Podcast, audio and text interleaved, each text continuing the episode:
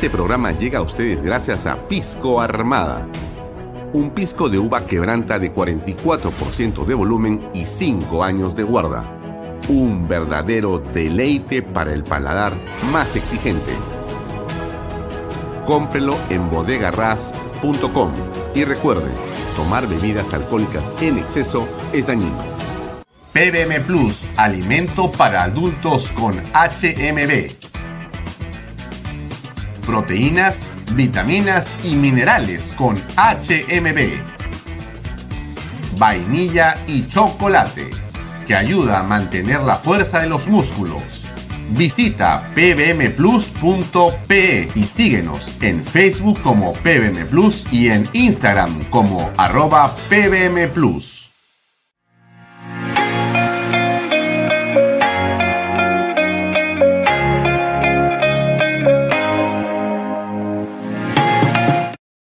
¿Qué tal amigos? ¿Cómo están? Muy buenas tardes. Son las 6 y 33 minutos de la tarde. Gracias por acompañarnos. Hoy es miércoles 13 de julio del 2022. Mi nombre es Alfonso Vallarrer. Estamos como todas las noches para compartir con ustedes información y contenidos a través de Bahía Talks por Canal B, el canal del Bicentenario. Usted nos puede ver por mis redes sociales, Alfonso Bahía por las de Canal B por las aplicaciones, por la página web y también, como usted sabe, salimos en directo a través eh, de las redes sociales del diario Expreso, a través de su dirección expreso.com.p y sus redes sociales. Como repito, los días domingos las ediciones de Vaya Talk se eh, emiten eh, íntegramente a través de PBO Radio 91.9 FM. Gracias por seguirnos. Esta noche tenemos una interesante conversación dentro de unos minutos más con el doctor César Nakazaki, un eh, penalista bastante conocido que lleva una serie de casos importantes. Vamos a hablar en general de lo que está ocurriendo con los diversos procesos penales en los que está eh, inmiscuido el Poder Ejecutivo a través del presidente de la República y otras personas. Pero quizá lo que tiene que, por cierto, llamarnos la atención, tiene que ver eh, con Samir Villafuerte y su salida ayer del penal de máxima seguridad de están viendo las imágenes. acaba de eh, abandonar ya lo que es el penal de ayer, que no íbamos a transmitir nosotros, pero ahí están las imágenes que igual quería poner la salida de hoy para que usted las pueda ver. Y son aquellas en las que Samir Villaverde está saliendo del penal Ancon 1 y se va a montar en su vehículo y va a ir a su casa en donde se encuentra en la actualidad. Eh, entendemos que con prisión preventiva. Eh, Samir Villaverde ha ofrecido entregar una serie de nuevas eh, evidencias que apuntan a varios temas. Uno tiene que ver con lo que según él mismo ha ofrecido y es eh, con la ilegalidad del proceso electoral que puso justamente a Pedro Castillo en el poder dice tener pruebas en torno a ese tema, pero ha dicho además de eso que hay algo más, hay algo otro también de importancia que tiene que ver con estos eh, dineros que ha recibido el presidente de la República, que ya no son como inicialmente se comentó, que eran 30 mil soles o 50 mil soles o dinero que le había dado Juan Silva, sino aquí se ha hablado, y esto lo señala una información que salió ayer en el programa Milagros Leiva, que la ha confirmado Philip Butters de todas las formas que Philip ha podido confirmarlas a través de su programa y de varias otras comunicaciones, y que también ha sido eh, reseñado, creo que de otra fuente de información, pero que se refiere al mismo tema, y es que Pedro Castillo habría recibido un millón de soles en la campaña electoral según un colaborador eficaz, que no es Amir Villaverde.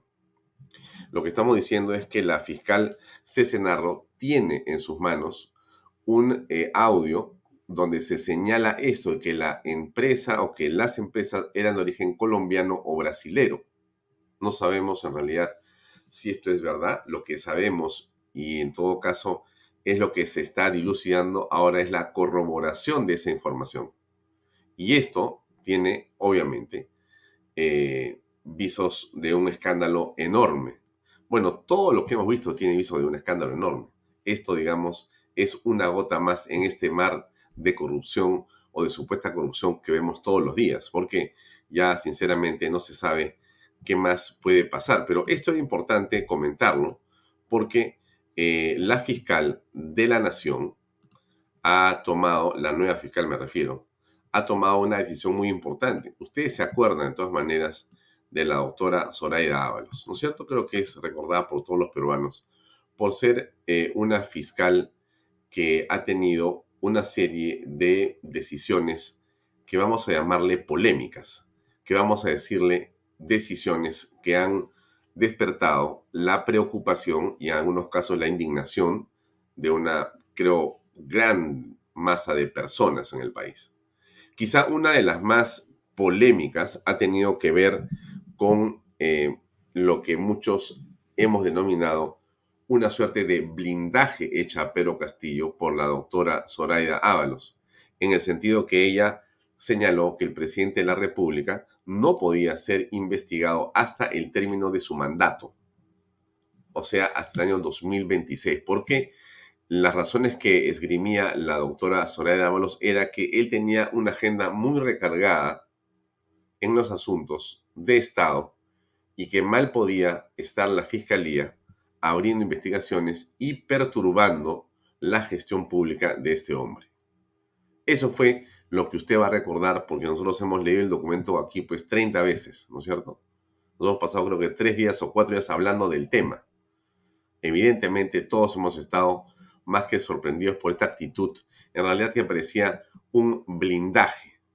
Parecía un blindaje en favor del señor Pedro Castillo. Bueno, eso como todas las cosas en la vida, la justicia a veces tarda, pero llega, llegó a su fin esta mañana, porque la fiscal de la Nación Benavides decidió abrir investigación preliminar y suspender aquello que había hecho la señora Zoraida Ábalos con anterioridad.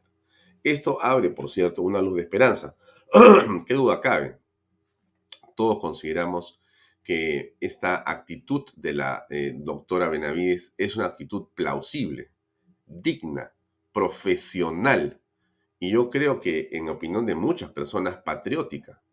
Lo que esta eh, magistrada viene haciendo en unos tan pocos días de haber asumido su cargo máximo en el Ministerio Público tiene una relevancia en términos de eh, conseguir realmente que la impunidad no reine y que se administre de manera adecuada la justicia anticorrupción, que a todos nos hace por lo menos visualizar una luz de esperanza. En este momento, la eh, doctora Benavides, la nueva fiscal de la Nación, está liderando un, al parecer, nuevo ministerio público, un nuevo, eh, una nueva fiscalía. Porque lo que está haciendo ella es, en realidad, eh, lo que muchos esperamos que se hiciera hacía tiempo, pero que por razones que no conocemos, por intereses que no sabemos cuáles eran, simplemente todo flotaba, todo se diluía, todo era más bien de una permisividad o de una eh, delicadeza en la manera en la que se comportaba la Fiscalía de la Nación en casos que parecían flagrantes con respecto del poder. Ahora resulta que esta eh, señora, la doctora Benavides, asume un papel realmente, yo no diría que protagónico, ¿ah? yo diría que es lo que le corresponde a hacer. Y es increíble que para muchas personas tan solo hacer lo que la ley manda parece revolucionario. Porque esta señora, esta mujer, se está cuadrando frente al poder de una manera patriótica, por eso decía al principio, patriótica, que todos tenemos que reconocer y aplaudir. Estamos seguros que esta magistrada continuará en esa labor. Miren ustedes, ¿ah? cuando ocurre lo que hemos escuchado del ministro de Defensa, a las pocas horas se presenta una fiscal para pedir la investigación y se abre una investigación contra el ministro de Defensa, por lo que evidentemente es un delito. Si hubiéramos estado en la época de Soraya Ábalos, seguramente hubiera seguido pensando que va a seguir eh, merituando, evaluando, reflexionando, ¿no? Y hubiera pasado pues seguramente seis meses hasta que seguramente nos olvidáramos del tema. Pero aquí había una acción inmediata, como la estamos apreciando en diversos casos. Ella ya ha tomado eh, la información, ha nombrado a una nueva eh, fiscal encargada de estos temas de anticorrupción y, con, el poder. Y eso nos hace imaginar o pensar que estamos en la dirección correcta. Ojalá, ojalá, ojalá, ojalá que sea así. Estamos seguros que por el bien del país algo de esto va a ocurrir. Nos parece, por lo menos a nosotros, una tremenda esperanza pensar que esto puede pasar. Ahora bien, hablemos un poco más sobre nuestro presidente de la República. Eh, eh, pero antes de ello, sí me gustaría colocar el video de Carlos Álvarez. Ustedes han visto, han escuchado a Carlos Álvarez, pero es interesante ver qué es lo que pasa con este eh, comediante peruano. Él ayer se presenta, hace una parodia, a todos nos parece una parodia estupenda. Él se, digamos, disfraza, se, se viste y es un hombre que tiene un talento histórico, históricamente agudo, históricamente estupendo. ¿no? Es uno de los eh, humoristas más importantes que tiene nuestro país. Y es un hombre que ha imitado a todo el mundo. Yo creo que para muchas personas la imitación de em, Carlos Álvarez, como la de otros comediantes también talentosos, te transportan hacia el imaginario popular y te llevan justamente a ese nivel del pueblo. Como hemos escuchado en la locución de hace unos minutos de eh, Diana Seminario, ocurre que el Estado, en este caso el Ministerio de la Mujer, de una, eh, dirigido por una de las eh, representantes de una ONG, la señora Miloslavic, ¿no es cierto? Ahora sí pone el grito en el cielo. No pone el grito en el cielo por todo lo demás que pasa en el país. Solamente por esto, porque ellos tienen pues una indignación selectiva, tienen eh, una manera de fiscalizar selectivamente. Nunca nada que les moleste a ellos, nunca nada que les eh, eh, vaya a incomodar cuando ellos cometen errores o delitos. Y sí saltan, como ven ustedes, en el acto, porque son en segundos que aparecen con indignación, con comunicados, con conferencias de prensa, todo lo que con videos, todo lo que pueden hacer cuando tocas algo que les interesa. Pero a ellos no les interesan las mujeres, no, ciertas mujeres. No les interesan las violaciones, ciertas violaciones. No les interesan los derechos de ciertas personas nomás.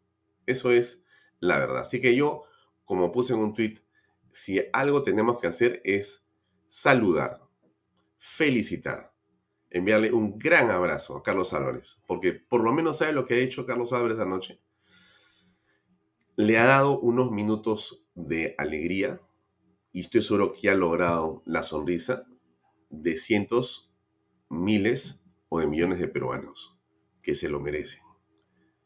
Se lo merecen porque estamos inmersos en uno de los gobiernos más vandálicos, bárbaros y destructivos en la historia del Perú. Miren, ah, yo he estado conversando con varias personas en los últimos días, como ustedes imaginan, ustedes también lo hacen seguramente, y hablamos del gobierno de Alan García I, de mi punto de vista, uno de los más eh, nefastos en términos de la economía. La hiperinflación, la violencia terrorista habían sumido a nuestra patria en el absoluto, en el absoluto desgobierno. Parecíamos realmente una nación fallida, no había nada que hacer. Pero en esta situación hay algo que tiene una gravedad mayor a ese tiempo. El Perú había logrado recuperarse. La clase media en la época de García I era de este tamaño. La clase media hoy día es gigantesca. Creció muchas veces. Debe ser seguramente el 60 o 50% de la población, así es. Y esa clase media, gente que ha salido de ese Alan 1, mira, con hiperinflaciones, con nada en los mercados, con bombas en las calles, que se ha logrado proyectar de ese momento en la historia a este momento en la historia, ¿no es cierto? Y que ha sufrido, pero lo ha conseguido, ve que ese esfuerzo se pulveriza. Porque vuelve la inflación, suben los precios, no hay trabajo y lo que tenemos es un festín de corrupción desde el poder, dando un mensaje vergonzoso a toda la nación. Entonces, estamos en ese problema, digamos, fundamental. ¿Qué cosa hizo Carlos Álvarez? Hacernos reír, como nos ha hecho reír y como espero que lo siga haciendo por mucho tiempo. Esto fue lo que dijo hoy y que creo que vale la pena que escuchemos. Hola amigos, buenos días, ¿cómo están? Bueno, el día de ayer fui invitado a Canal N y realicé la parodia de la primera dama. Así como años atrás parodiamos a la señora Susana Iguchi, Elian Carr, Nadine Heredia, Nancy Lange, etc.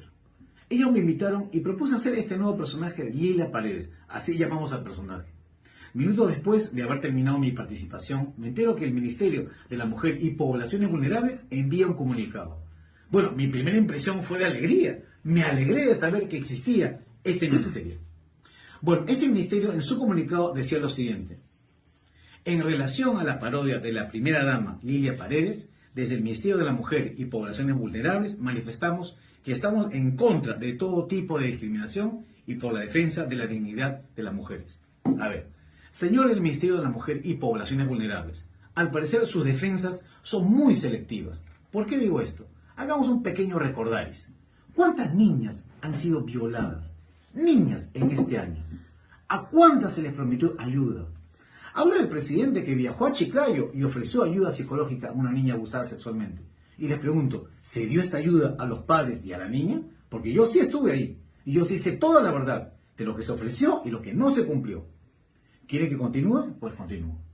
A los pocos días, una niña fue violada en Chimbote, en su centro educativo, en su colegio, y nadie llegó a atenderla. Nadie habló de su ministerio. Y lo digo porque también estuve allí. ¿Y saben una cosa? Yo tengo un saludo de esa niña que lo guardo como un tesoro. A ver, sigamos. Hace unas semanas unas mujeres secuestradas por ronderos, se dice, golpeadas, maltratadas, vejadas y colgadas como si fueran reces. ¿Dónde estuvieron ustedes? ¿Quién fue a defender a esas mujeres acusadas de brujas? ¿Que no querían ir por miedo a que los convirtieran en sapos? Con esto no justifico nada. Mi trabajo es el humor político. Y si un personaje está en la noticia, lo hacemos. ¿O acaso no se han enterado por las noticias de las supuestas participaciones de la primera dama y su hermana en algunos temas? Ahora, otra cosa. Señor del Ministerio de la Mujer y Poblaciones Vulnerables, dígame, ¿dónde estuvo la discriminación en el sketch que realicé? Quisiera que me cuenten en qué frase, en qué chiste, en qué palabra estuvo la discriminación. ¿No será que esa palabra discriminación, que ustedes usan hasta por gusto, hasta el hartazgo, es lo que ustedes practican cuando alguna niña o mujer necesite de su ministerio y nunca llegan? ¿O solo defienden a las personas que piensan y actúan como ustedes? Sería cruel pensar eso, ¿verdad? Que no defiendan a tal o cual mujer porque no es de su ideología. Díganme una cosa.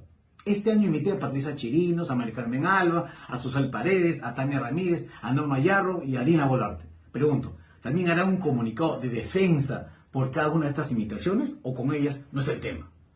De casualidad, ya que son el Ministerio de la Mujer y Poblaciones Vulnerables, ¿saben cuántas niñas violadas por sus padres llegan a diferentes albergues del país? Yo sí sé, y si quieren les paso el dato. Díganme, ¿todas estas niñas abusadas sexualmente tienen apoyo psicológico? ¿Tienen algún soporte profesional? ¿O es que ellas por ser pobres y huérfanas o abandonadas no merecen de su atención? ¿Acaso eso no es discriminación? Ah, verdad, ahora que recuerdo, ayudaron a Romina, la niña, la criatura a la que un loco le reventó una piedra en la cabeza en la victoria. ¿Se acuerdan o no se enteraron tampoco? Y esto solo es una pequeña muestra de los miles de casos que se dan día a día en este país. ¿O es que acaso ustedes quieren discriminarme por ser humorista? Porque me han amenazado toda la noche. ¿O es que no se enteraron tampoco?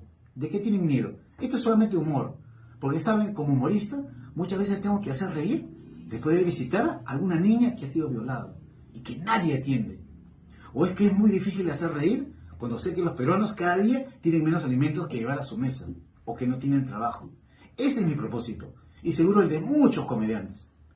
Que nuestra gente se olvide por unos momentos de los problemas que tenemos por los malos manejos de muchos gobiernos, por sus políticos corruptos. Digan también, ¿quieren prohibir eso? ¿También al hacer humor nos quieren discriminar? Ah, ¿y qué fue de Jacqueline Zúñiga, la dama a la que el congresista Puca Bellido le pedía fotos? ¿Ya la apoyaron o todavía no se han enterado del caso? Me, encantaría que la ministra de la Mujer, que está pendiente de lo que pasa en los medios, o su equipo de comunicación, respondiera como corresponde a cada una de las imputaciones y comentarios hechas en este video publicado en las redes sociales y aquí en Bahía Talks por el humorista Carlos Álvarez. Porque todo lo que ha hecho Carlos Álvarez, todo lo que ha hecho Carlos Álvarez es cierto. Entonces, esa eh, pose del misterio de la mujer, esa pose de la señora Miloslavic, realmente, a estas alturas, con este gobierno, miren, a mí lo que me sorprende, sinceramente, es que a esta hora no haya un ministro de Estado que se le ha movido una pestaña de los 18 que están sentados con su fajín sobre todo el escándalo que vemos todos los días en el país de corrupción. O sea, qué amor a 30 mil soles, ¿ah? Qué amor al fajín, al chofer, al almuerzo gratis, al celular del Estado, al saludo de las personas que te persiguen o seguramente a algún tipo de otro beneficio que no conocemos. Pero qué amor que existe. Porque lo que se llama la palabra dignidad, dignidad del cargo, no existe. O sea, están empernados en el ministerio. No se mueven, pero por nada. Porque dirán, si no han podido sacar a Aníbal Torres después de alabar a Hitler, si no pueden sacar a uno o a otro, si no sacan a Pedro Castillo, ¿cómo me van a sacar a mí, que soy ministro y que estoy mudo? Más bien me paso en silencio y sigo cobrando. Sigo cobrando. Entonces, es realmente un gabinete de la indignidad, un gabinete de la vergüenza a estas alturas. El Perú se debate de una manera penosa en las calles, sin alimento, sin trabajo, sin esperanza y los ministros de Estado aplaudiendo y defendiendo como sea, ahora también a la primera dama de la nación que estuvo hoy día en el Congreso. Desde que eh, su esposo fuera elegido presidente de la República. Y bueno, ella dijo, no voy a contestar, no voy a contestar, no voy a contestar.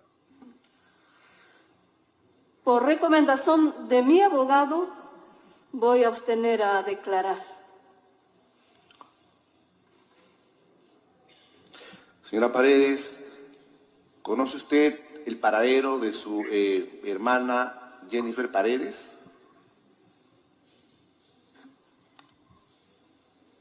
Por recomendación de mi abogado me abstengo a declarar. ¿Conoce usted al señor Hugo Espino Lucana. Por recomendación de mi abogado me abstengo a declarar. ¿Conoce usted a la señorita Angie Stephanie Espino Lucana? Por recomendación de mi abogado me abstengo a declarar.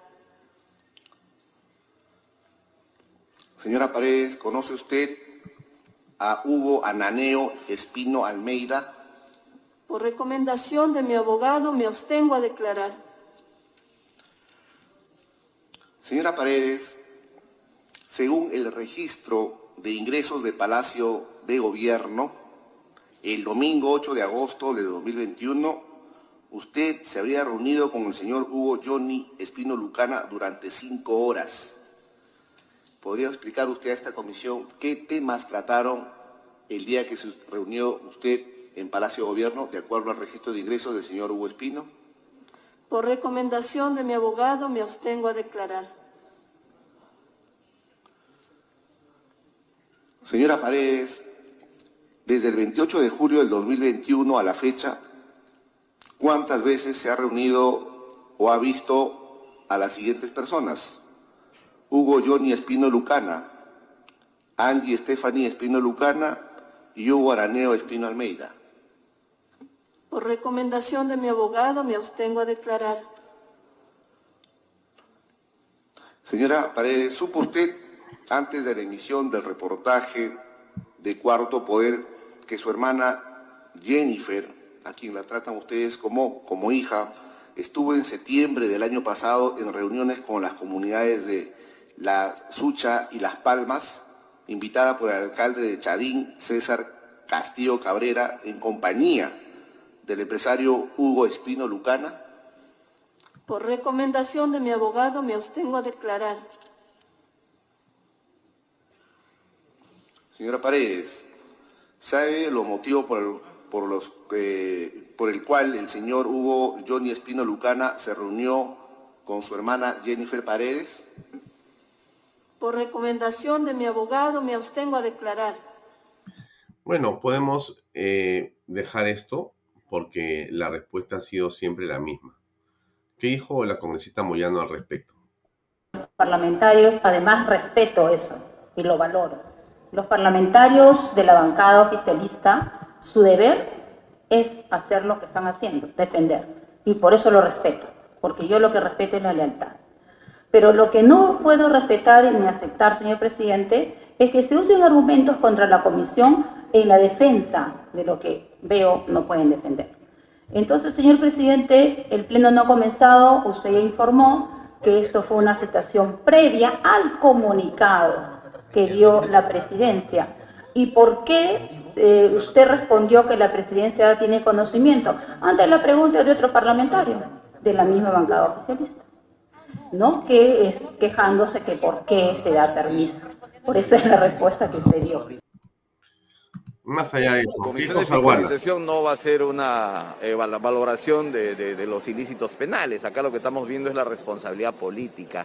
y es la esposa del primer mandatario. ¿No? Y, aquí hay indicios de la participación de su hermana directamente en actos ilícitos. O sea, la hermana ha ido a Cajamarca a ofrecer proyectos de inversión pública que se financian con plata del Estado, con plata de todos los peruanos. Y esa señorita no es funcionaria, esa señorita no trabaja en ninguna entidad del Estado. Y lógicamente puede haber situaciones de corrupción detrás. Y si la hermana ha ido, es pues fácil presumir de que la primera dama tenía conocimiento o tenía su consentimiento. ¿Podría pasar justamente con la señora Jennifer Paredes, que no ha asistido a la comisión y que tampoco ha asistido a la fiscalía a responder sobre este caso? Bueno, la comisión de fiscalización es importante, es una de las comisiones más importantes del Congreso, porque eh, no solo investiga, sino tiene la posibilidad de conducir de grado fuerza. Seguro que la van a citar una segunda oportunidad y si no asista harán uso de sus prerrogativas legales. La ha dejado, ha dejado sin efecto la, la suspensión de investigación al presidente Castillo. ¿Cuál opinión? Nos parece bien, nos parece bien. En un escenario en el cual salimos durante ya varios decenios con presidentes perseguidos, extraditados, eh, otro que tuvo un trágico final, ¿no? El último, el penúltimo este, inhabilitado, ¿no? El otro con detención domiciliaria, comparecencia con restricciones. Lo menos que espera la ciudadanía es un presidente que actúe correctamente. Y si hay indicios eh, concurrentes, como en este caso sobre el presidente Castillo, lo mejor que hace el Ministerio Público es investigar. Bien, vamos a ir a una breve pausa eh, de nuestros auspiciadores, unos segundos, y regresamos con el doctor César Nakazaki, que ya está conectado con nosotros. Permiso. Invierta en terrenos en Paracas con los portales ubicados a solo 25 minutos del aeropuerto de Pisco y ahora a muy poco tiempo de Lima por la nueva autopista. Por eso los terrenos aquí se revalorizan rápidamente. Regístrese y aproveche las ofertas online. PBM Plus, proteínas, vitaminas y minerales y ahora también con HMB, recuerde, vainilla y chocolate. No olvide que el ejercicio favorece su sistema inmune y que una buena alimentación es su mejor defensa. Compre PBM en boticas y farmacias a nivel nacional. Para más información, visite la web pbmplus.p y sígalos en Facebook y en Instagram. Pisco puro Armada, pisco de uva quebranta de 44% de volumen y 5 años de guarda. Un verdadero deleite para el paladar más exigente. Pisco puro Armada, cómprelo en bodegarras.com. Y no se olvide que tomar bebidas alcohólicas en exceso es dañino. Bien, estamos ya con nuestro invitado, el doctor César Nakazaki. César, ¿cómo estás? Buenas noches. Buenas noches, Alfonso. Gracias por la invitación. Bien, son las 7 y 2 minutos, por si acaso, es una entrevista en vivo, como siempre, con el doctor Nakazaki. Eh, estimado César, hace unos minutos la congresista Susel Paredes dijo una frase que me dejó pensando y por ahí quisiera comenzar la entrevista. Ella dijo, los congresistas deben dejar de intervenir en la administración de justicia. ¿Qué opinas al respecto? Bueno, son dos fueros distintos, ¿no? El Ministerio Público investiga los delitos, la Comisión de Fiscalización investiga temas de interés nacional, como por ejemplo en este caso verificar si en el gobierno del Perú desde el más alto cargo, que es el de presidente de la República, se ha constituido una red de negocios ilícitos, que es lo que se conoce como los casos Arratea. Entonces, tiene dos propósitos distintos. Por tanto, no hay una, no hay una duplicidad ni un cruce. Y es por eso que históricamente siempre las comisiones de fiscalización, al investigar temas de relevancia social, van determinando posibles casos de delito, lo cual se deriva en los antejuicios, juicios políticos, que ya son otro tipo de procedimiento. Cruce no hay.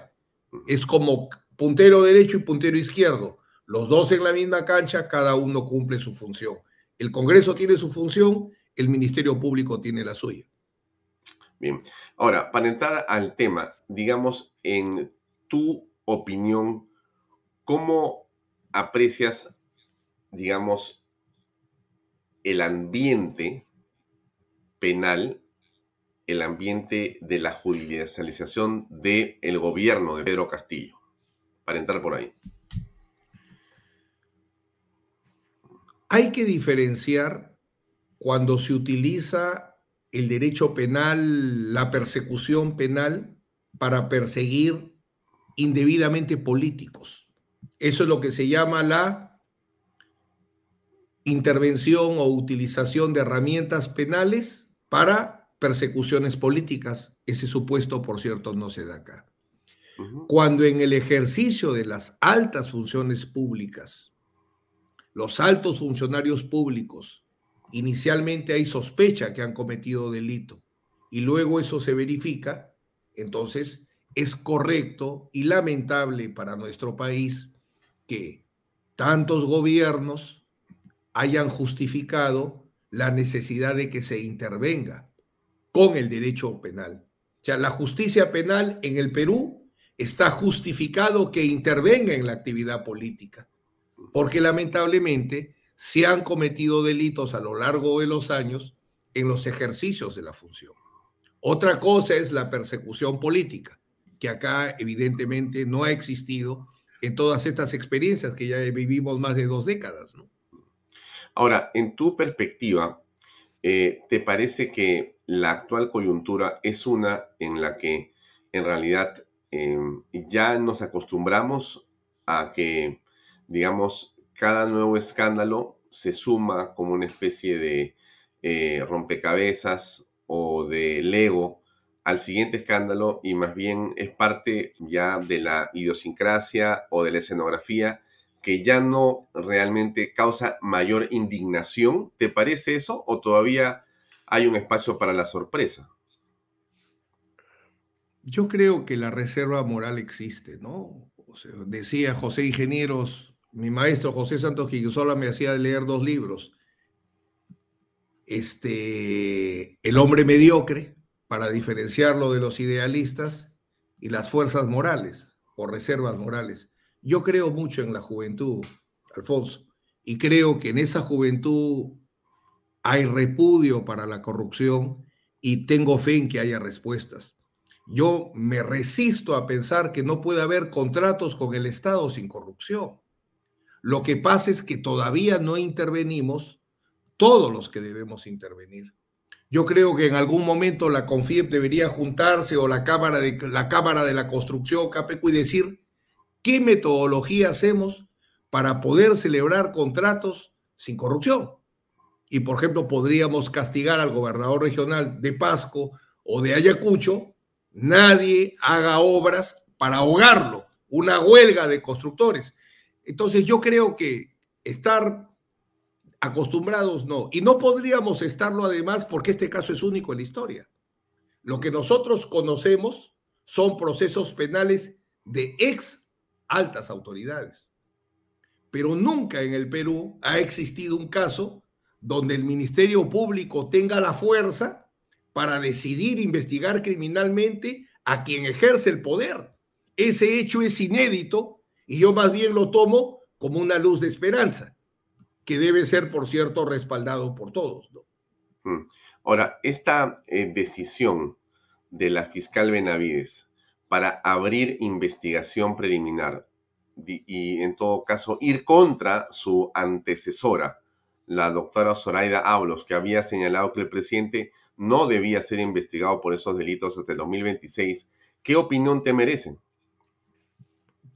Primero, seamos justos en establecer que quien toma esa decisión es Pablo Sánchez Velarde, que ya en el ocaso de su carrera hace honor a su trayectoria académica, porque Pablo Sánchez podrá ser discutido en el rol que tuvo de fiscal de la nación, pero evidentemente es el jurista más formado sin duda alguna que existe todavía en el Ministerio Público. Él toma la decisión y lo que hace el actual fiscal de la Nación, la doctora Benavides, a quien le deseo el máximo éxito, porque es la primera fiscal de la Nación de mi facultad, de la Facultad de Derecho de la Universidad de Lima.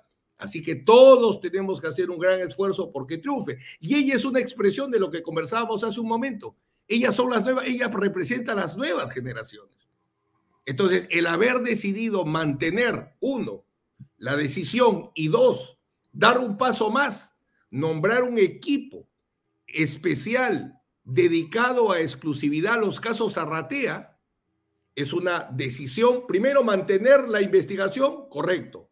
Segundo, implementar un equipo de fiscales especializados para que conozcan exclusividad, segunda buena decisión. Y tercera buena decisión, poner como coordinadora a una fiscal de gran experiencia como la doctora Barreto, que viene de enfrentar uno de los casos más complejos de la justicia penal peruana, que es el caso de la Red Orellana.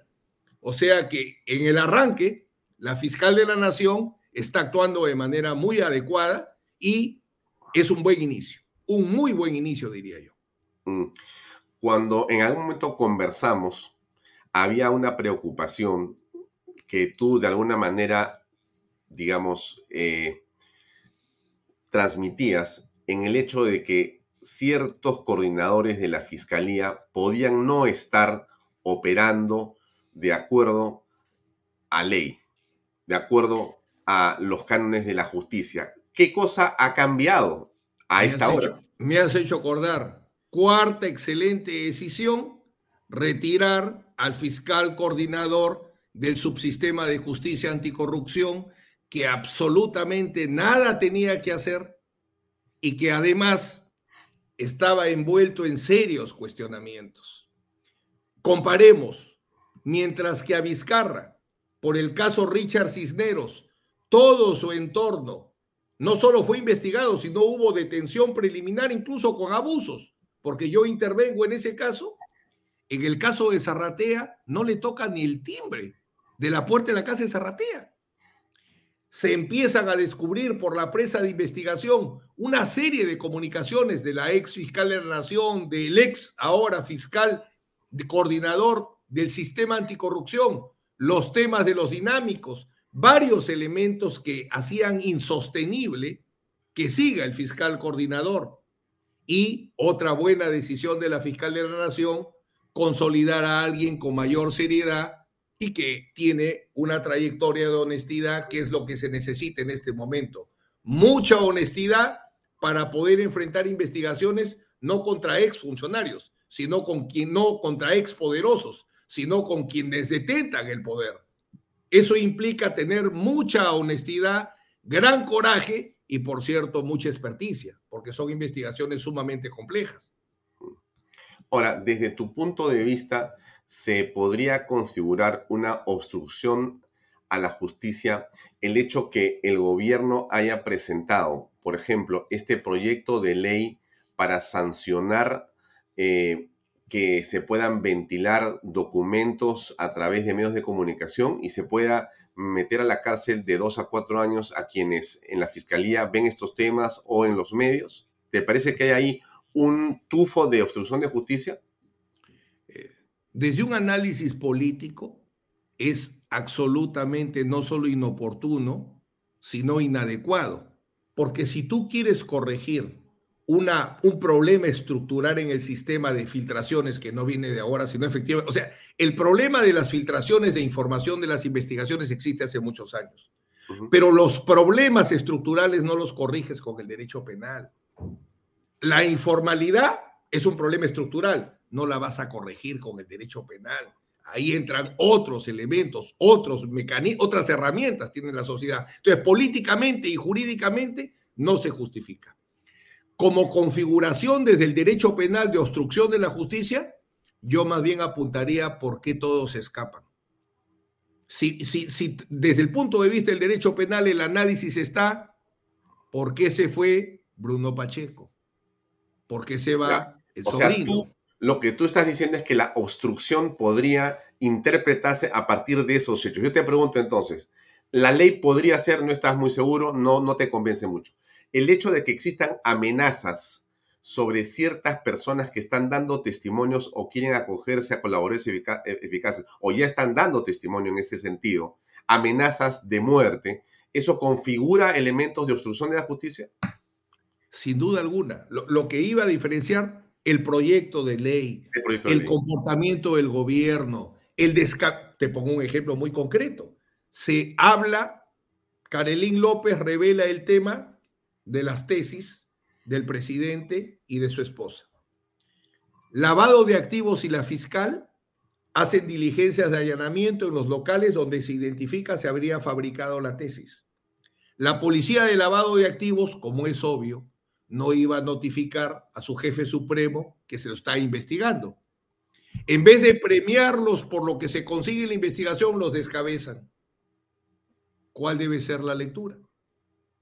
Entonces, hay una serie de elementos de obstrucción a la justicia. Yo lo que hacía la diferencia es obstrucción de la justicia cuestionable políticamente, socialmente, con la opinión pública, y la obstrucción de justicia delito, porque hay un delito contra la administración de justicia que es el encubrimiento. Desde el punto de vista del delito, yo investigaría a fondo qué se ha hecho para permitir la fuga de Pacheco, de Silva, del sobrino, Fray, y, parece ser de la hermana de la primera dama que crió junto con el presidente. Parecería. Y también, y también podrías imaginar que a esta hora también el señor Hugo Espino, eh, dueño de JJM Espino Ingeniería y Construcción SAC, la empresa eh, cuyo chaleco tenía la señora Jennifer Paredes, o la señorita, y que aparentemente ellos trabajaban, trabajan o tienen alguna relación que no conocemos, pero hay una vinculación evidente por todo lo que se ha visto. Entonces, pero mi pregunta entonces iba, para ti, eh, César Nakazaki, en tu experiencia, aquí el gobierno, ya no hablo solamente del presidente de la República, porque el presidente de la República es una de las personas, pero aquí, por ejemplo, se ha... Em, sacado del cargo de director de la Policía Nacional al general Tiburcio, que tenía y estaba llevando a cabo, según lo que todos estamos apreciando, una labor de eh, búsqueda eh, con bastante, eh, digamos, responsabilidad en torno a los que se habían fugado, que eran en ese momento solamente los sobrinos, y el caso de Bruno Pacheco, al punto que él es, el general Tiburcio, quien se encarga de hacer las gestiones ante Interpol para este tema, cosa que aparentemente es su Waterloo, el de Tiburcio. Le dicen, bueno, si Tiburcio está así, está contra nosotros, fuera Tiburcio, y lo sacan. Y entonces se producen estas fugas que tú has comentado, tanto la del señor Silva como lo que hemos visto después. O sea, aquí han pasado meses ya, César, y no existe la manera de ubicarlo. Y todos sabemos, César, tú eres un hombre que está vinculado al penal hace muchos años, toda tu vida. Antes de ser abogado, ya estabas en el derecho penal, cuando eras practicante haciendo quiquisola. Y tú conoces que la policía del Perú es absolutamente eficiente. cuando lo quiere, cuando la dejan. No hay decisión política y por eso es que la policía está amarrada. No hay una decisión política. O sea, de capturarlos, no me cabe ninguna duda. Pero perdóname, termina. No, entonces, quiero, quiero que me digas con determinación si tú consideras, César Nakazaki, que de parte del gobierno no existe decisión, no existe voluntad, y por lo contrario, existe al contrario un deseo de obstruir la justicia. Definitivamente, hay una política de obstrucción. Hay que diferenciar aquellos ministros, aquellos ministros, funcionarios que hagan, hacen la defensa política del presidente que se puede entender. Pero tú saltas de la defensa política y ya entras a la responsabilidad funcional cuando, por ejemplo, omites vigilar, omites búsqueda, omites captura, y eso es evidente. Por eso yo tengo muy claro ahora, yo en las instituciones no creo, creo en las personas. El actual ministro del Interior, por su trayectoria profesional, yo creo que si él ha ingresado, él sabe que solo tiene un camino. Mientras que él esté, tiene que capturar. No hay otra, no hay otra. Es lo único que podría justificar su ingreso, porque esto sería sino una crónica de una muerte anunciada. Abelino Guillén, con el cual yo tengo discrepancias jurídicas, pero tremendas, lo cierto y lo concreto es que él denunció que el ministro no mandaba en el sector interior, sino el comandante general ese entonces por ser paisano del presidente. Denuncias de casos de generales que tienen que pagar. Y hasta ahora ese caso nada. Entonces es evidente que hay toda una desorganización para permitir actos de ocultamiento. No me cabe la menor duda de que estas personas están protegidas o porque están escondidas o porque los han ayudado a fugarse. Estoy convencido de eso, sin duda. Nos escribe eh, Joseph Baella, es un general de la policía en situación de retiro y ha escrito este comentario en las redes sociales hace unos segundos. Los tenían centrados, pero no se les quiere capturar por presión del gobierno. El general Baella eh, ha tenido el cargo más alto en la dirección contra el terrorismo en su momento. Es un hombre dedicado su vida, no solamente en la policía, sino a capturar terroristas y delincuentes un hombre valiente, es un patriota. Y pone esto, no me cabe la menor duda, con conocimiento de causa. Entonces, estamos frente a qué tipo de organización criminal, eh, César Nakazaki, en tu experiencia. La más compleja, cuando se toma la decisión de investigar criminalmente a quien ejerce el poder y se le permite que siga ejerciendo el poder, de hecho que va a ser, Alfonso, lo más complicado que hay es el jefe supremo de la Fuerza Armada y la Policía Nacional del Perú. Él pone al ministro del Interior, el general perfectamente conoce eso. Por eso ponía el ejemplo de la Dirección de Lavado de Activos. Allanan, quitan computadoras para establecer si las tesis se hicieron correctamente o de manera delictiva. En vez de estimularlos, los votan. ¿Cuál es el mensaje para los que siguen?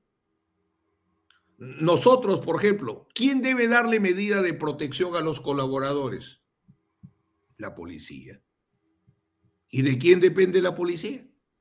Es un tema bien complejo. La fiscal de la Nación decía, necesito presupuesto, necesito logística. ¿Quién le tiene que dar el presupuesto, la logística al Ministerio Público para que investigue? El gobierno. Entonces, dificultades, todas, Alfonso. Todas, todas. No hay efectivamente, son más de 30 años viendo los casos más complejos de la historia de la justicia penal peruana, pero enfrentar a quien ejerce es, es muy complicado.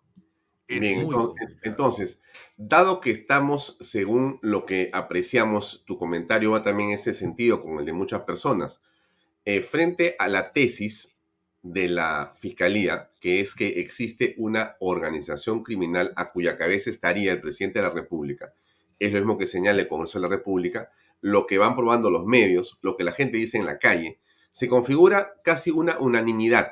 Pero eso no basta, porque puede continuar eso así y no va a ocurrir nada. ¿Cómo se puede avanzar en un país en esas condiciones desde tu punto de vista, eh, César Nakazaki? ¿Qué va a pasar? El derecho penal en este momento queda cuestionado, porque dices, no tienes capacidad para poder, sabiendo que todos señalan lo mismo, tú conoces el caso en detalle porque tienes a unas personas que están en el asunto, conoces y tú has visto seguramente más información que todos nosotros y tienes una certeza que algo está ocurriendo, pero no puedes hacer nada como abogado penalista, no puedes capturar al delincuente. Entonces, el derecho termina por ser algo que a todos nos sabe un poco mal. ¿Qué piensas? Yo creo que, para ser justos, si hay una investigación abierta y ya se ha formado, como comentamos hace un momento, el equipo para que vea los casos, yo creo que el primer paso lo va a dar el Ministerio Público sin duda. El Ministerio Público incluso tiene la posibilidad de ir por el camino de abrir proceso penal sin necesidad de levantamiento de inmunidad, porque yo sostengo que el presidente de la República, y con mi experiencia que me da haber defendido tres presidentes, no o sea, algo tengo que decir. Dudo mucho que haya por lo menos 50, no digo que voy a ser el que más he estudiado, pero no voy a ser el último que ha estudiado cuáles son los escudos constitucionales y cuáles no. Los escudos o las prerrogativas constitucionales están hechas para un presidente que en el ejercicio de su cargo realice una política antiterrorista, realice una política de seguridad pública y por sus actos de presidente pretenda ser cuestionado penalmente. Ahí sí hay que levantarle la inmunidad porque se trata de actos presidenciales. Pero si desde antes de asumir la presidencia se va armando una red de negocios ilícitos.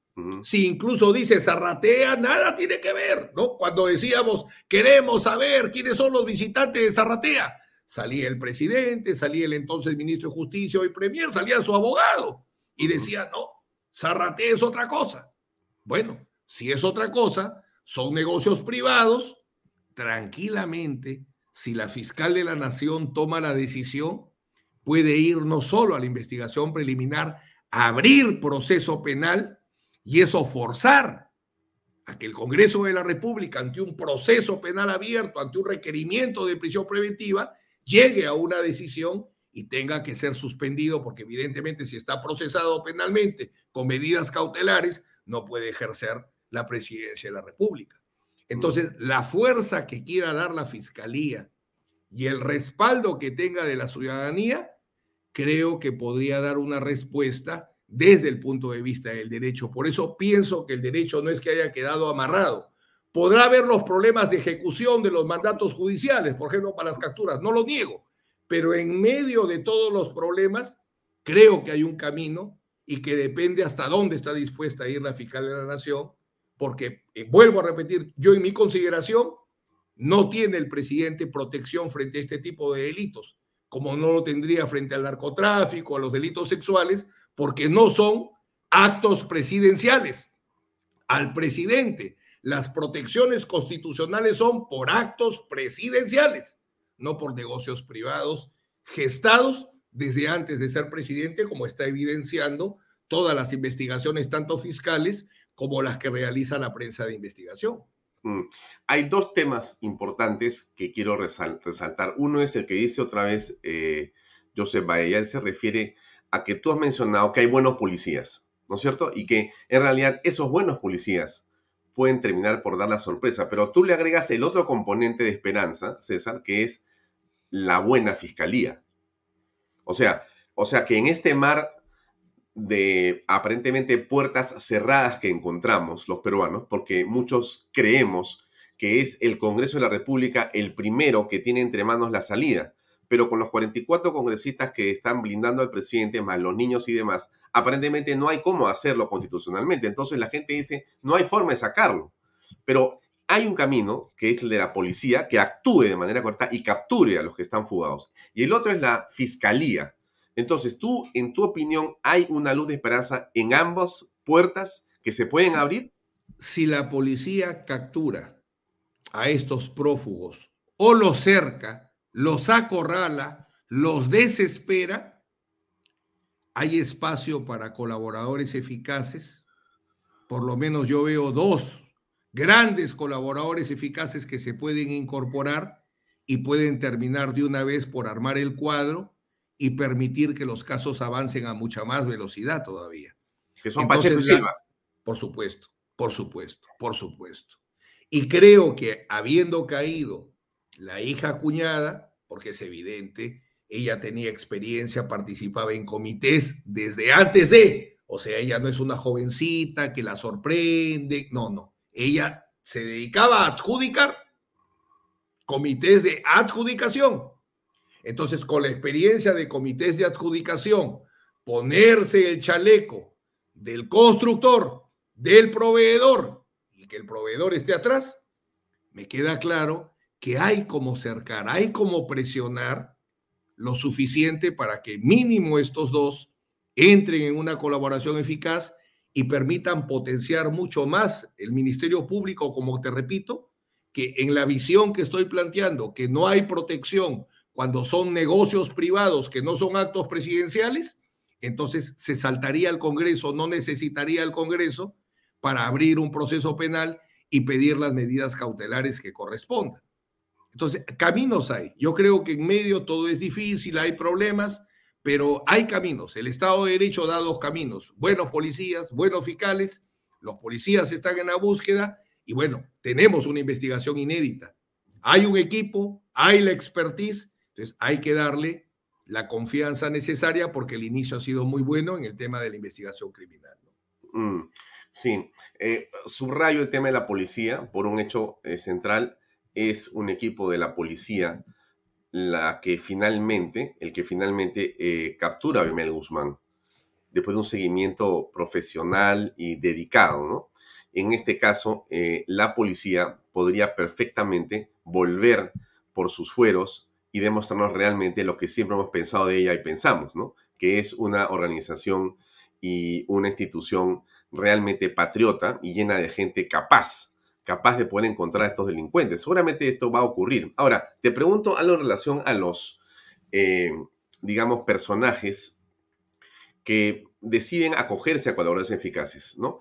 ¿Cuál es el estado en que se encuentra una persona que está, digamos, bajo este proceso, bajo esta condición, bajo esta evaluación y que, por ejemplo, deja la prisión?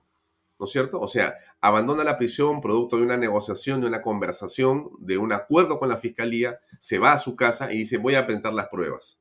Bueno, ahí qué va a ocurrir? Que la fiscalía va a decir, ok, te doy un tiempo, si no me lo das, regresas, no, se fuga, porque mucha gente dice, bueno, ahora los que han salido se pueden escapar, o no va a ocurrir esto. ¿Qué piensas tú al respecto? Déjame un último punto para terminar de ser justos en tu análisis con la policía el hecho de haber puesto al general Arriola, luego del rol que tuvo en la DIRCOTE, Así es. el valor que tuvo para enfrentar el tema desde la DIRCOTE y resistir, y que luego él esté al comando del grupo que tiene que buscar a estos prófugos, me parece que es lo mínimo que el ministro del Interior va a hacer, que es potenciar. Esa acción policial debe ser potenciada, confío que el ministro lo haga, conozco su trayectoria como abogado y si es ministro es para honrar su trayectoria, no para quemarla. Y él ya tiene mucha experiencia como para entrar a un tema por un fajín y quemarla. Yo creo que él ha entrado para demostrar que puede. Así que el sector policial o el sector interior va a actuar. Respondiendo a tu pregunta, este, la ley o el, el Código Procesal Penal señala que un colaborador, cuando se somete al procedimiento de colaboración eficaz, por el solo hecho de someterse, la Fiscalía para crear las mejores condiciones para las corroboraciones, las negociaciones del acuerdo de colaboración eficaz, plantea, y el juez, el juez accede, a variar la, la prisión preventiva por comparecencia. La lectura procesal de la salida de Villaverde es persona sometida a procedimiento de colaboración eficaz en fase de corroboración y aún por corroborar los temas que ha señalado, si no ya estuviera con acuerdo de colaboración. Él se ha comprometido a entregar una información, este, según lo que ha referido su colega, mi apreciado amigo Julio Rodríguez. Entonces va a tener que honrar ese compromiso, no tanto porque regrese a la cárcel, sino porque habiendo un acuerdo, me imagino, provisional, porque se permiten acuerdos preliminares, provisionales, para que continúe la colaboración eficaz a cambio de información, bueno, es evidente que él ya sabe lo que significa estar en la cárcel, lo que significa recuperar su libertad, así que me imagino que va a honrar el compromiso de entregar las pruebas, que es lo que todos estamos esperando, ¿no? Para ver cuánto de lo que ha firmado puede ser corroborado. Mm, claro. Y entonces, esa corroboración, César, ¿cuánto puede demorar? ¿Y qué significa corroborar exactamente? Es que tú para informar tienes tus fuentes de información y corroboras si son fuentes confiables. Ese ejercicio que haces como periodista, iguales en el caso de fiscales o jueces. El fiscal recibe informaciones, ahora tiene que confirmarlas y para eso tiene tres caminos. Uno, lo que le entrega el colaborador. Dos, las pesquisas que realice la propia fiscalía. Tres, las que realice por encargo del fiscal a policía y agrego una cuarta, que en este caso sería muy injusto negarla, la del periodismo de investigación, que casi semanalmente viene corroborando los diversos temas que son materia de colaboración eficaz. Hay que reconocer que la prensa de investigación ha tenido un rol en este caso de corroboración, creo que como pocos casos, en lo que yo recuerde. Prácticamente una corroboración por semana. Me gustaría eh, compartir contigo unos segundos eh, una declaración del doctor eh, Benji que ha comentado una estrategia que quiere llevar adelante. Dura un minuto y medio su intervención. Me gustaría ponerla para poder después analizarla. De este año, a través de la disposición fiscal número 2, la Fiscalía de la Nación, en ese entonces, estaba la doctora Zoraida Dávalos, emitió una disposición fiscal, no emitió una providencia, un decreto, no una disposición fiscal, motivando cómo, a partir del artículo 117 de la Constitución, el presidente de la República durante su mandato no puede ser perseguido, no puede ser acusado, no puede ser investigado.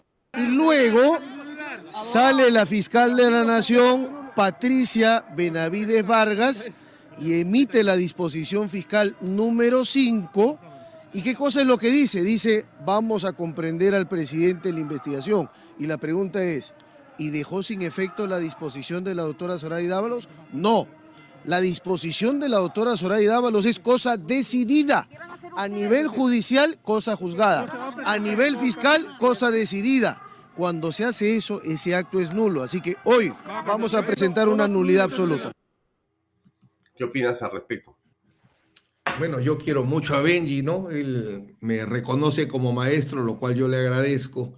Este, a ver, la cosa decidida es cuando un fiscal emite un pronunciamiento de fondo. Por ejemplo, decido no abrir proceso penal a César Nakazaki porque considero que los hechos que fueron investigados no son delito las decisiones o disposiciones de fondo que realiza el Ministerio Público tienen efecto de cosa decidida, que significa no se pueden reabrir cuando son temas de fondo, no se pueden reabrir. Son primos hermanos de la cosa juzgada, que es un efecto de los actos del juez, no de los actos del fiscal. El fiscal, como bien dice Benji, cosa decidida, el juez, cosa juzgada.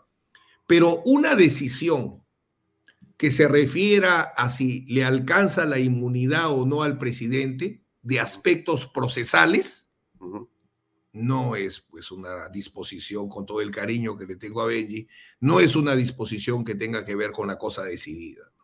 Es un tema completamente distinto.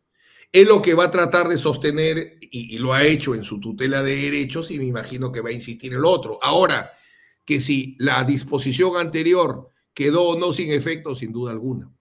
Si yo digo no voy a investigar y luego digo voy a investigar, es evidente que he dejado sin efecto la decisión anterior.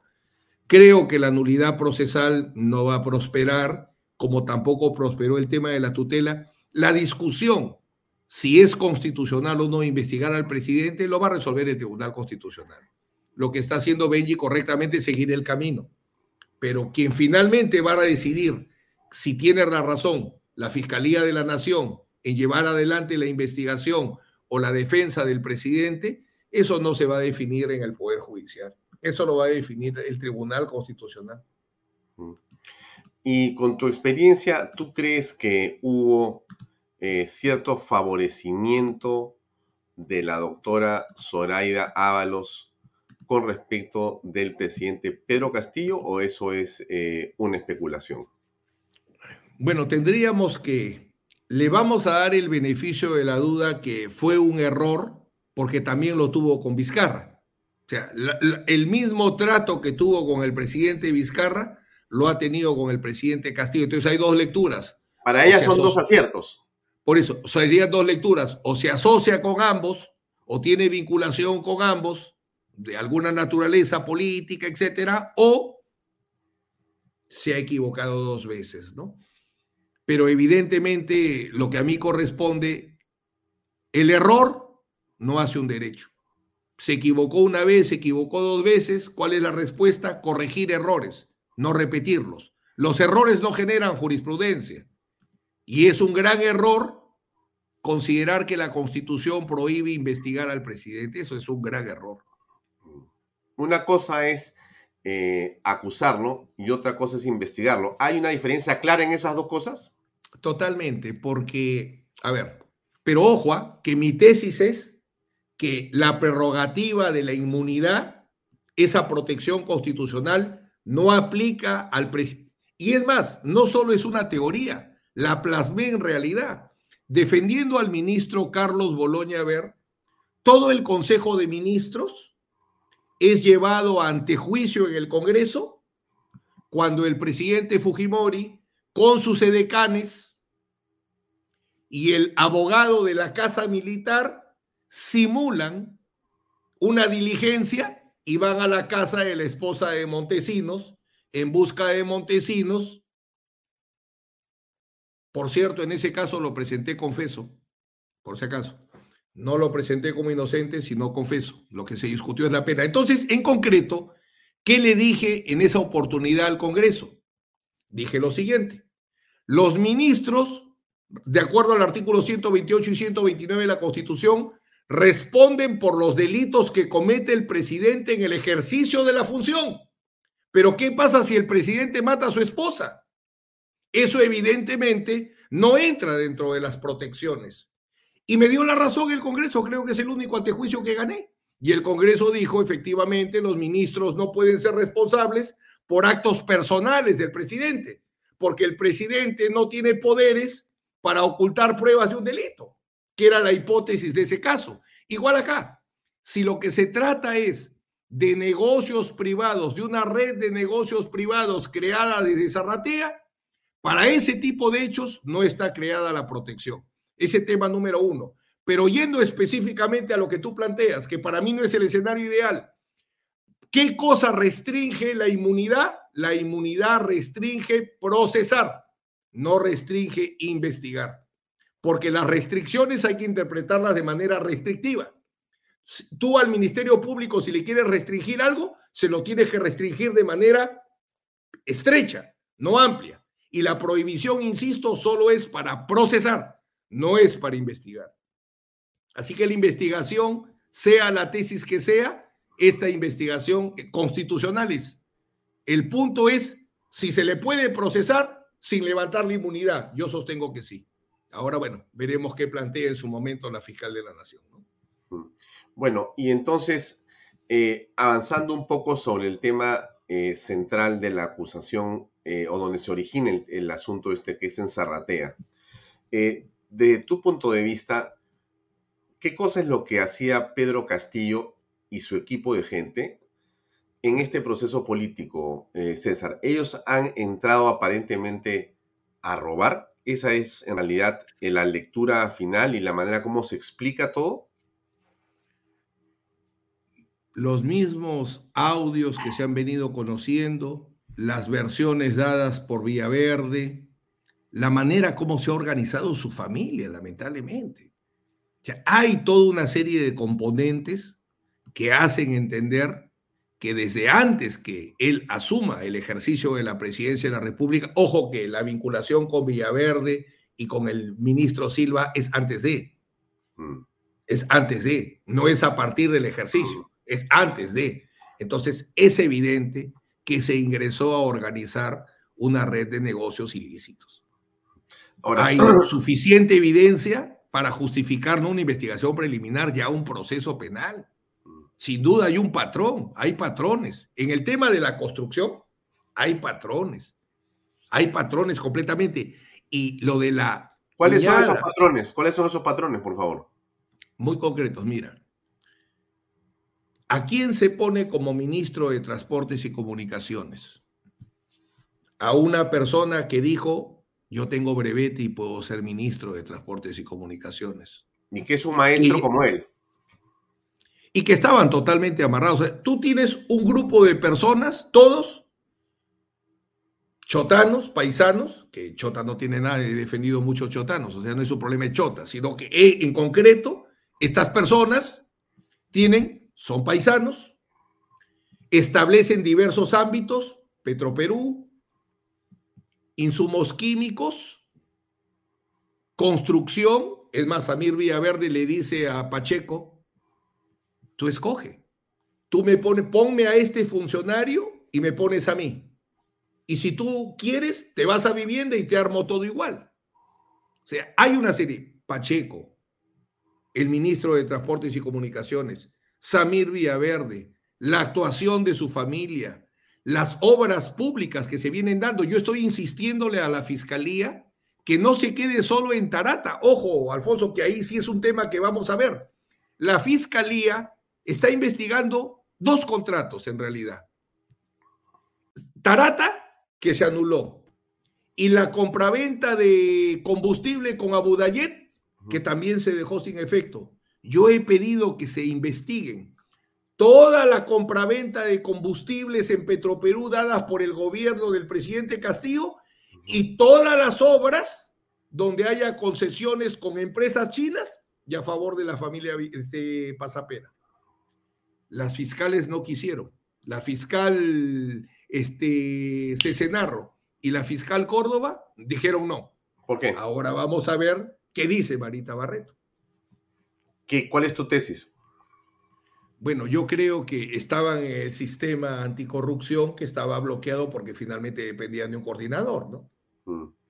Ahora, la, organización criminal, que es eh, finalmente a lo que estamos, eh, digamos, asistiendo, lo que tiene que probarse, ¿no? Eh, pero ¿en qué acabaría esto, César? Si efectivamente el audio del millón de soles que se dice que se le ha entregado de empresa o colombiana o brasilera al presidente de la República en la campaña, ¿no es cierto? Y que configuraría un delito ya, y otras cosas más que pueden aparecer. De acuerdo, ya, sigue sumando, sigue sumando, pero esto me refiero a que sin que exista la posibilidad de que hayan votos suficientes en el Congreso. Bueno, al margen de ello, ¿cómo puede actuar la justicia penal, la justicia, la, la fiscalía? ¿Hasta dónde va a llegar? Va a haber un proceso, pero aún así seguimos. ¿Y cómo termina? Asumir la tesis que para actos que se real el presidente es presidente en tanto y en cuanto realiza actos presidenciales. Todo acto que realice fue, por ejemplo, si el presidente va, como repito el ejemplo, va y mata a su esposa, ese no es un acto presidencial.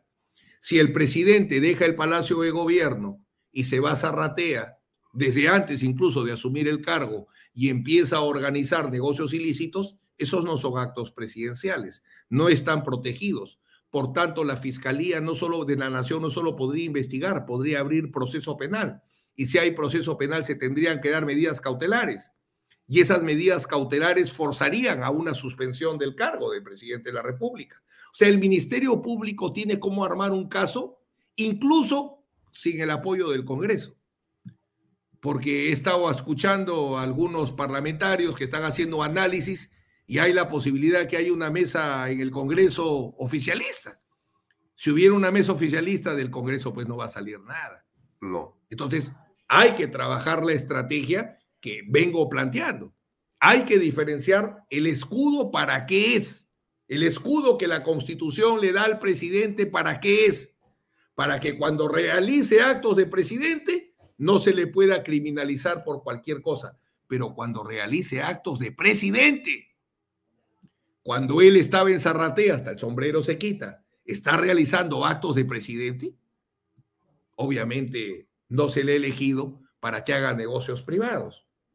Por eso es que, insisto, bajo una buena visión de lo que, para qué son la finalidad de las protecciones, tranquilamente podría decirse, como estos actos no son presidenciales y la organización habría sido creada antes que asume el cargo, no le va el escudo de la inmunidad, es un ciudadano común y corriente y se le abre el proceso penal. Y con el proceso abierto se derrumbe el cargo.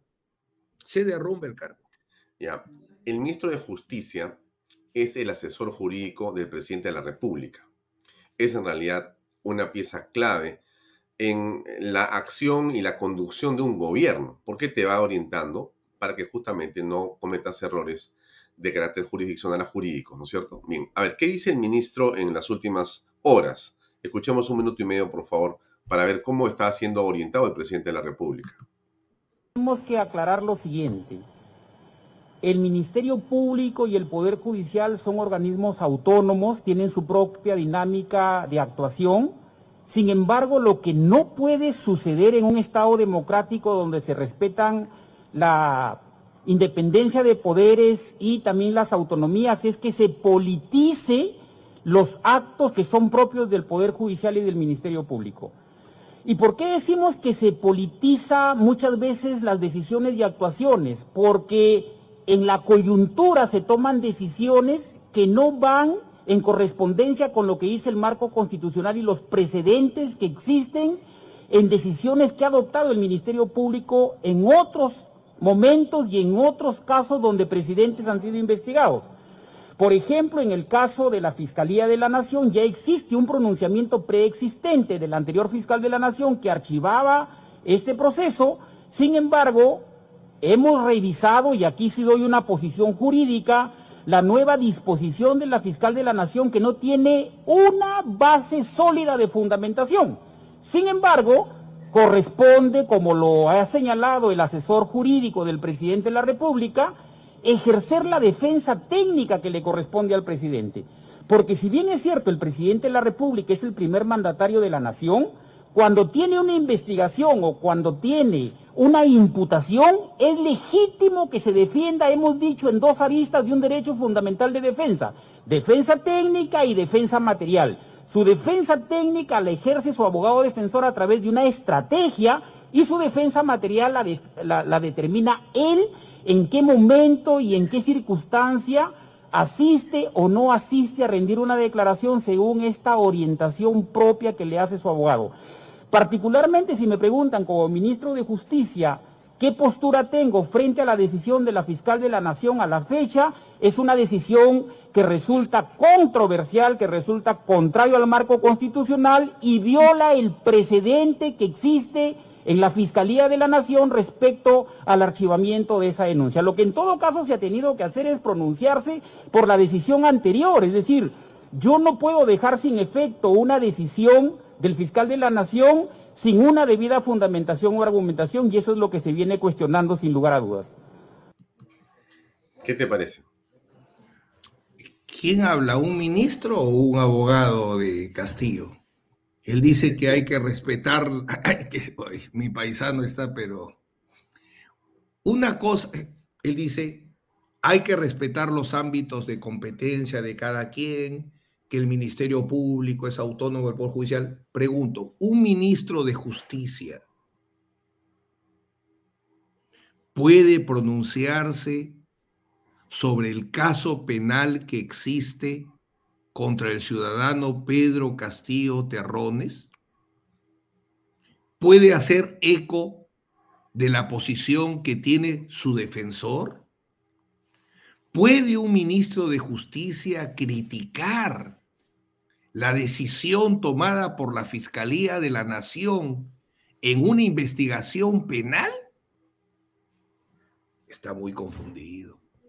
Él asesora al presidente para actos presidenciales. Se he defendido. Dime qué ministro no he defendido. Tiene que, eh, eh, pero si el premier, él no me llama, el premier es el que me sorprende, porque antes de ser premier era un profesor connotado. Si el premier dice que el Ministerio Público, el Poder Judicial están en un pacto de corrupción, y la presidenta del Poder Judicial lo ha tenido que llamar al orden, ¿cómo ministro de Justicia no va a saber? Perdóname, como ministro de Justicia tú asesoras al presidente en actos que realice como presidente, no como investigado criminalmente. Así que lo que ha hecho, bueno, no me sorprende porque hace rato están fuera de los ámbitos de competencia, pero que lo haga de manera pública y dolosa, es complicado. Definitivamente ahí no hay un acto ministerial. Ese no es un acto ministerial, porque él no está defendiendo los actos presidenciales. Él está cuestionando una investigación criminal para algo que él no tiene potestad. Que revise bien la ley del Poder Ejecutivo, que revise las funciones del ministro de Justicia y lo emplazo a que me diga dónde él está autorizado a hacer la defensa penal del presidente no está una más de otro ministro, es el ministro de Cultura, candidato a ser, por supuesto, sucesor del doctor Aníbal Torres, y aquí haciendo su mejor papel. Escuchemos. De su derecho, en realidad, eh, como ciudadana que está siendo emplazada, tiene la absoluta predisposición, por supuesto, de someterse a la investigación. Sin embargo, también tiene el derecho de poder ser asistida eh, legalmente, ver el tema de eh, su defensa y por supuesto ver cuáles son las condiciones con las cuales, digamos, se le va a recibir en la comisión de fiscalización. Lo que se quiere en realidad es que se respete también el derecho de todo ciudadano y de las personas. No podemos estar, eh, tratar de armar circos a cada momento.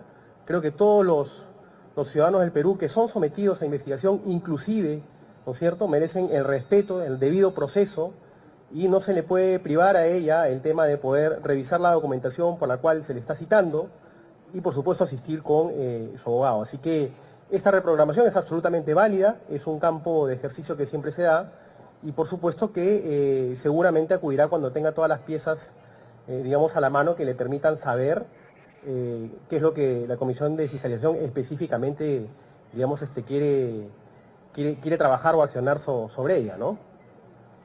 Ministro, estamos en la multiplataforma de RPP. Quería consultarle eh, si es que nos podría aclarar sobre la representación que tuvo Jennifer Paredes en Chota, en, este pueblo donde se le vio en un video eh, ofreciendo obras de saneamiento. ¿Fue en representación del Ejecutivo o del presidente? ¿Qué información se tiene al respecto? La información que se tiene es que es una ciudadana que estaba identificada con su localidad, con su pueblo, con un sentido de pertinencia a esa localidad y que estaba siendo empática con las necesidades de millones de peruanos, de falta de, agua potable, falta de alcantarillado. De ahí a que se quiera, eh, digamos, eh, saltar el tema y manifestar desde ya y sentenciar o condenar que hay un tema de tráfico de influencias y otros delitos, creo que es algo que ya la Fiscalía está investigando. Así que lo que hemos conversado en, algún momento determinado, inclusive con el propio presidente, es que eh, no ha habido bajo ninguna circunstancia ninguna voluntad de dolo de querer interferir o accionar en ningún tipo de, proceso de, contratación a nivel pública. Por el contrario, sin embargo, este, eso ya es materia de investigación y que sea el Ministerio Público quien finalmente termine, digamos, con esta investigación, que sea rápida para que los ciudadanos puedan tener, digamos, la, información precisa y a la mano. Pero... ¿Qué opinas al respecto, César? Bueno, a diferencia de el ministro de Justicia que se dedica, se dedicaba al quehacer penal, no sé si el ministro de Cultura es abogado, creo que es abogado, pero evidentemente no de la especialidad. Entonces, yo en el caso de él diría que es una defensa política desafortunada, por cierto, porque pretender justificar lo injustificable, bueno. Pero creo que hay una diferencia. Me parece que en el caso del ministro de Justicia él claramente usurpa funciones. En el caso del ministro de Cultura hace una defensa política totalmente desacertada, por cierto. Pero en cuanto a yo no he visto esa entrevista. Si lo que se estaba criticando, porque tengo entendido que la esposa del presidente se ha cogido al derecho al silencio. Así es. Tengo entendido que ha sido eso. Entonces, siendo esposa del presidente y siendo además hermana, entonces ella puede acogerse al derecho al silencio. O sea, es, un derecho que le asiste, ¿no? Y, es más, este, por lo que he visto, eh, el, contacto que he podido tener de una u otra manera por las diligencias, yo veo muy difícil que tanto ella como su hermana estén en condiciones de responder un interrogatorio fuerte respecto a estos temas, ¿no? Entonces, desde ese punto de vista, sí están ejerciendo un derecho, ¿no? Y, y, lo que él refiere respecto a que se ha ejercido un derecho, esa parte es correcta, que debe investigar la fiscalía es correcto, pero la defensa política que hace respecto a la hija y, y que ella va por un tema de vocación, bueno, eso es imposible de sostener, ¿no? Para eso no necesitaba el chaleco y tampoco necesitaba llevar al que iba a ser el encargado de la obra, ¿no? Obviamente. Obviamente. César, se acaba el tiempo. Te agradezco como siempre por tu cortesía y tu generosidad para estar con nosotros tanto tiempo. Muy, muchas gracias y hasta otra oportunidad. Muy a ti, Alfonso, por la oportunidad. Hasta la próxima. Buenas noches. Bien amigos, eso es todo por hoy. Tenemos eh, a continuación un programa estelar con Pepe Pardo, Reflexiones, que tiene a dos super invitados, Francisco Calisto Giampietri, vicealmirante de la Marina de Guerra del Perú, y a José Luis Gil, es jefe de inteligencia del Ministerio del Interior, para hablar de implicancias del secuestro a periodistas y la situación política vigente. No les quito más tiempo, les agradezco a ustedes por su cortesía. A continuación, reflexiones. Gracias por seguir aquí en Vaya Talks. Nos vemos mañana a las seis y media. Permiso, buenas noches. Este programa llega a ustedes gracias a Pisco Armada. Un pisco de uva quebranta de 44% de volumen y 5 años de guarda. Un verdadero deleite para el paladar más exigente. Cómprelo en bodegarras.com y recuerde, tomar bebidas alcohólicas en exceso es dañino. PBM Plus, alimento para adultos con HMB. Proteínas, vitaminas y minerales con HMB. Vainilla y chocolate, que ayuda a mantener la fuerza de los músculos. Visita pbmplus.pe y síguenos en Facebook como pbmplus y en Instagram como arroba pbmplus.